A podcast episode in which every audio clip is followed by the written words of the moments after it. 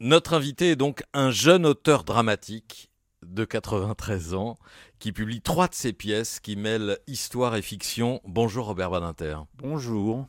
Merci de nous accueillir chez vous. Cellule 107, nous sommes dans la prison de Fresnes en octobre 45 avec deux prisonniers, Pierre Laval, symbole de la collaboration, l'homme le plus détesté de France qui a dit Je souhaite la victoire de l'Allemagne. Face à lui, René Bousquet, le préfet de police, l'homme de la rafle du Veldiv. Le premier doit être fusillé le lendemain, le second restera impuni acquitté pour service rendu à la résistance. Les dialogues que vous avez imaginés jettent une lumière terrible et passionnante, mais ils sont plausibles. Vous avez découvert, Robert Badinter, que Laval et Bousquet se sont réellement rencontrés en prison.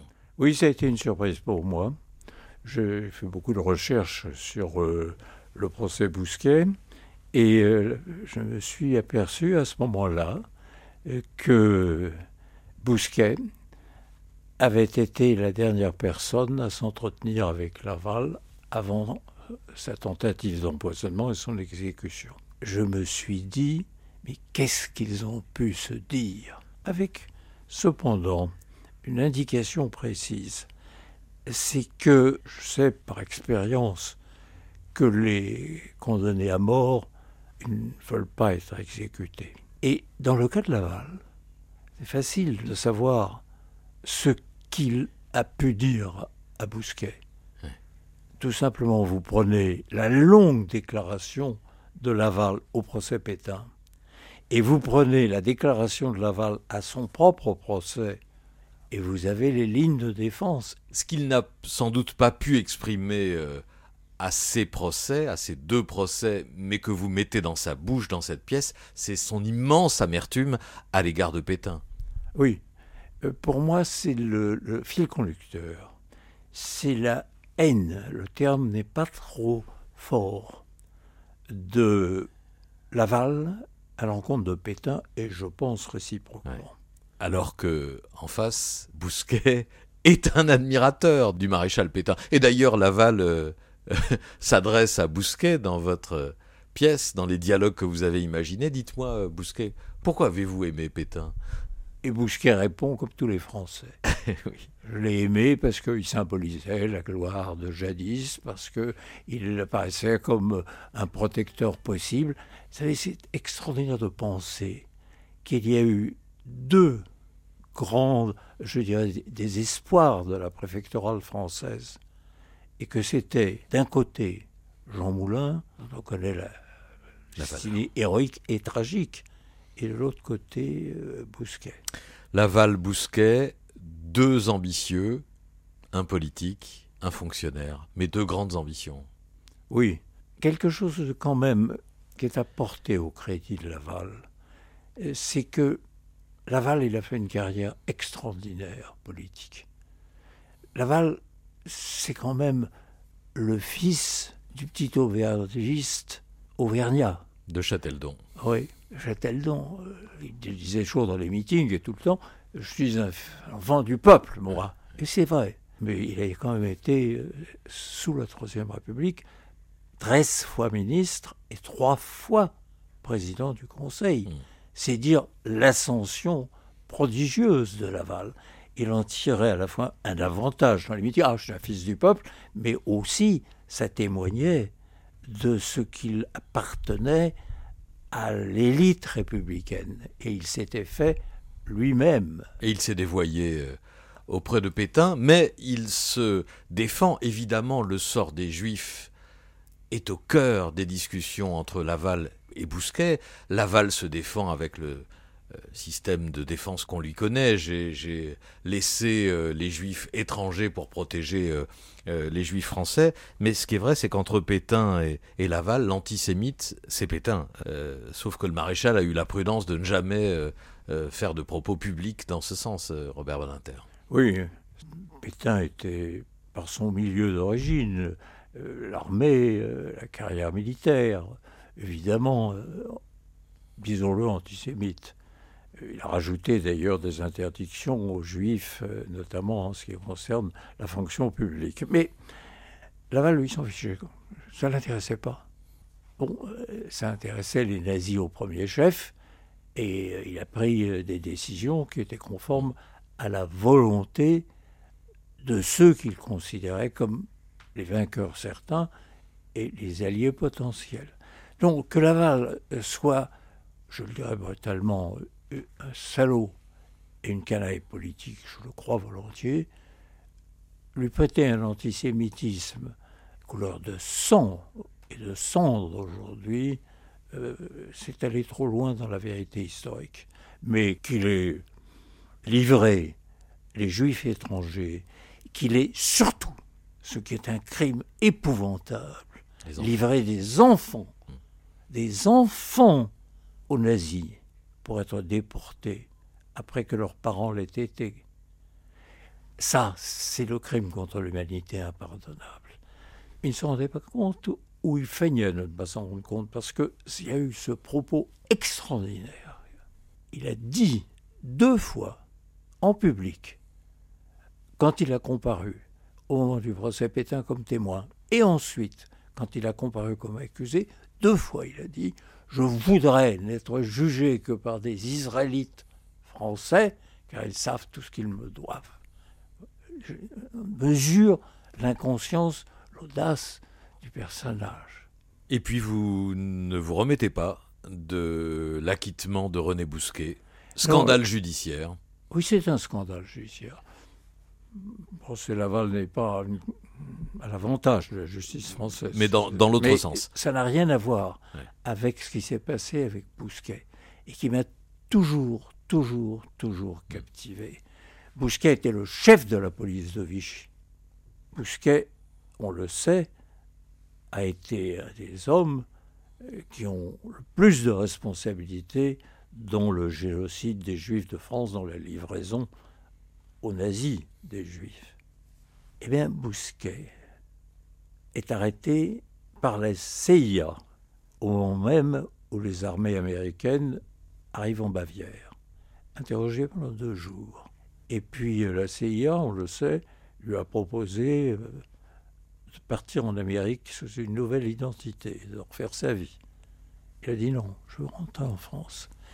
Il a été euh, livré aux Français, ramené immédiatement à Paris. Trois ans après, il est jugé. Tard. Ce par la haute cour. Ce qu'il souhaitait. la cour de justice. En 49, oui. Composée de parlementaires résistants. Bousquet est acquitté. Et non seulement acquitté, intelligence avec l'ennemi, mais en plus, Bousquet est relevé de l'indignité nationale au motif des services qu'il a rendus à la résistance. C'est-à-dire qu'il est le seul de son espèce, à ma connaissance, qui soit sorti de la cour de justice avec un brevet de résistant. Alors après ça, il pouvait se montrer dans Paris. Il s'est montré dans Paris. Il s'est beaucoup montré dans Paris. et pas seulement dans Paris.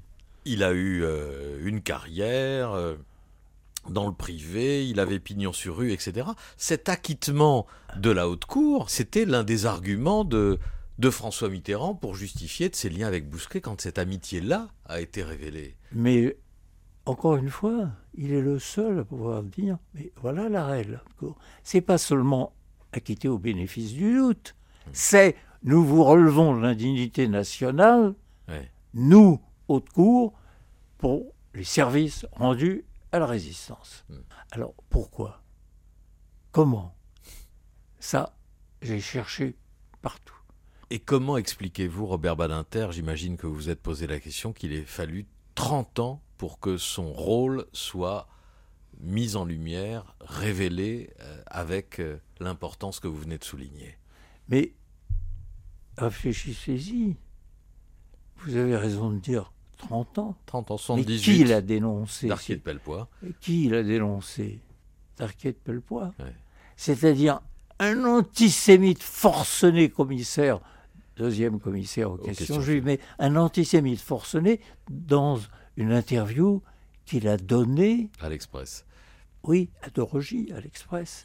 Donc c'est uniquement grâce à ça qu'on a d'un seul coup déchirer, si je puis dire, le, masque et le voile qui entouraient l'affaire Bousquet. C'est dire qu'il y a un mystère. Moi, j'aurais tant voulu trouver qui pouvait être responsable de cet acquittement. Et pour ce qui est de, de François Mitterrand, je l'évoquais, c'est une affaire euh, privée entre Mitterrand et vous, Robert Badinter Il y a là, je tiens à le dire très simplement, moi, je n'ai jamais vu Bousquet de ma vie. Je sais que Bousquet et Mitterrand ne se connaissaient pas à Vichy. Après, il a été en prison. Donc le Bousquet qu'a fréquenté Mitterrand, c'est le Bousquet avec le certificat de résistance de la haute cour. On en revient toujours à ça. Pourquoi? Comment? Qui? Et moi, je ne le sais pas. Alors, le reste.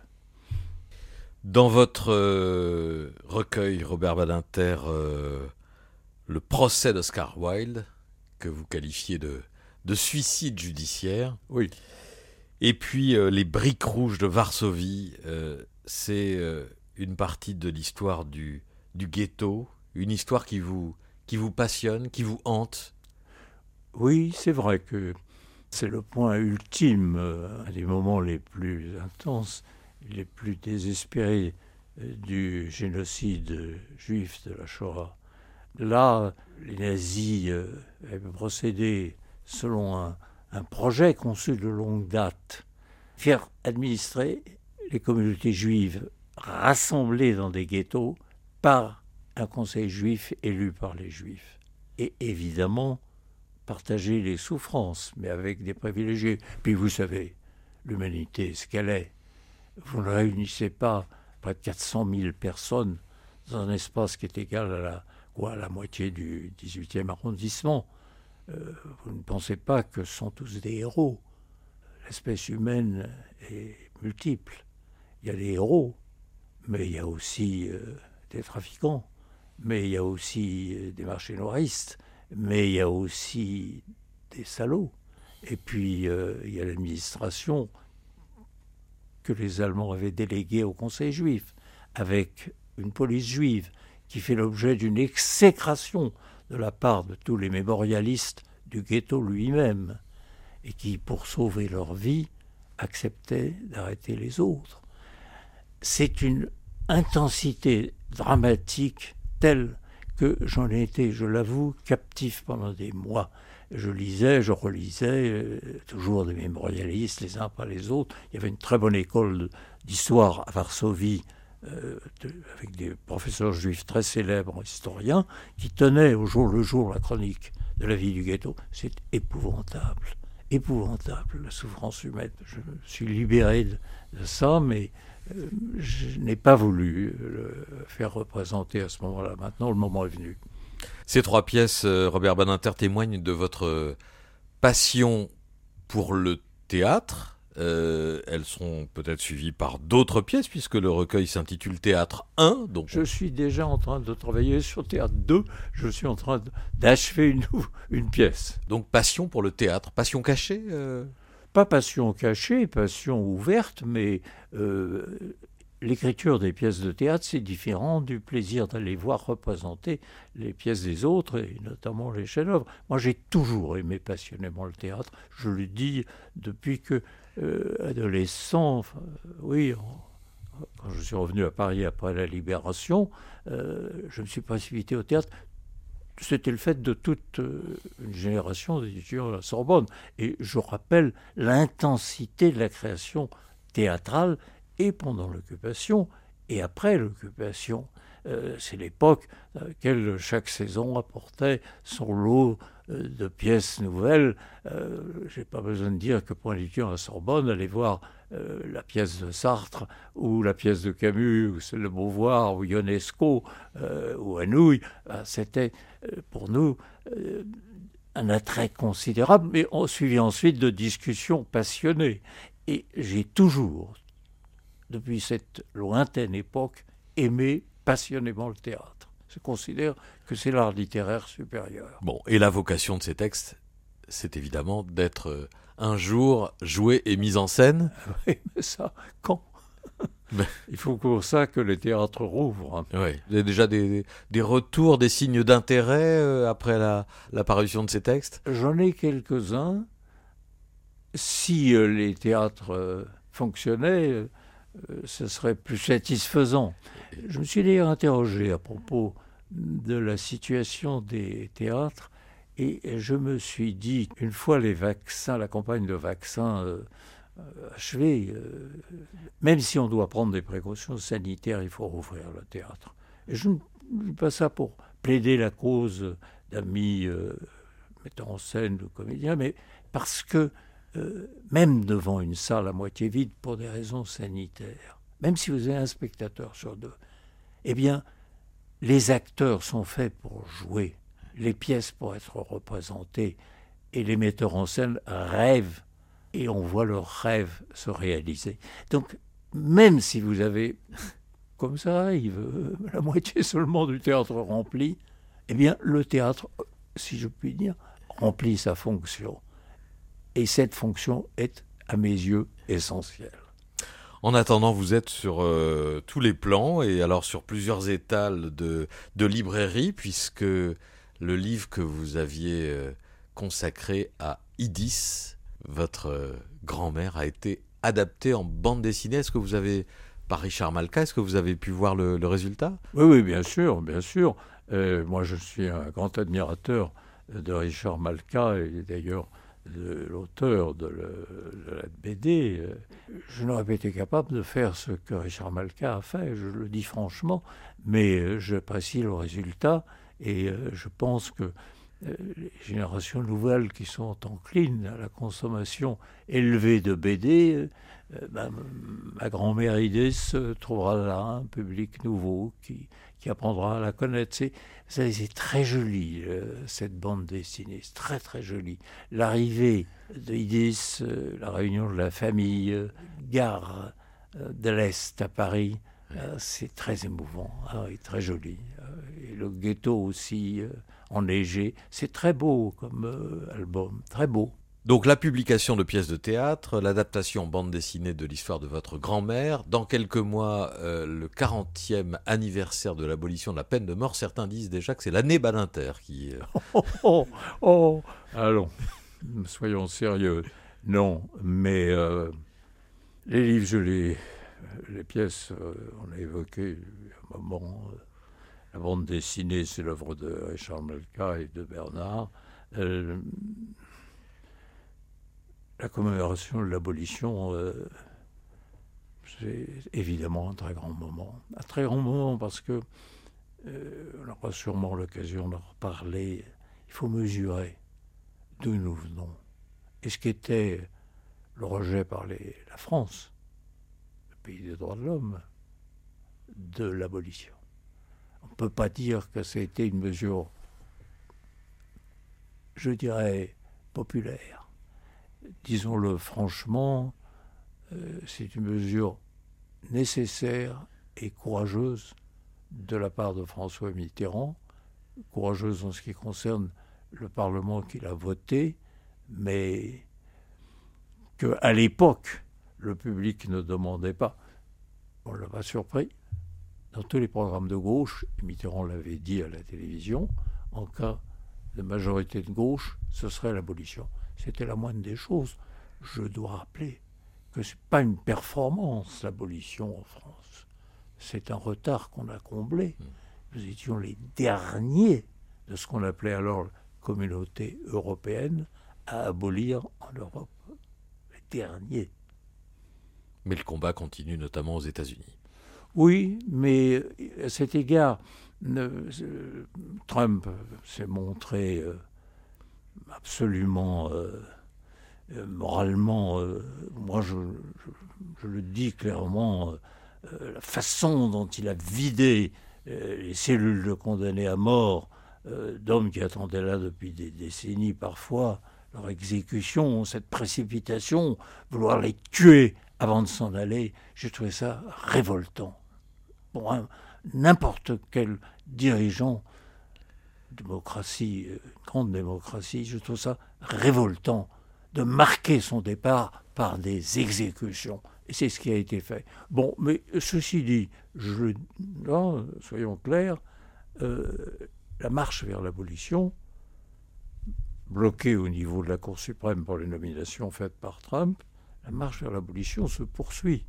Euh, il y a de plus en plus d'États, car la peine de mort dépend de la législation des États pour l'essentiel, de plus en plus d'États abolitionnistes aux États-Unis. On a vu récemment l'exemple de la Virginie, vieil État, du Sud. très vieil État, toujours pratiquant la peine de mort et qui vient d'abolir.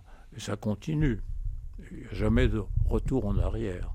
Vous participerez euh, à la fin de l'année à ce qui sera euh, cette, ce 40e anniversaire, euh, je ne sais pas de quelle façon, d'une façon ou d'une autre, pour ce qui vous concerne, Robert Badinter On verra. On verra.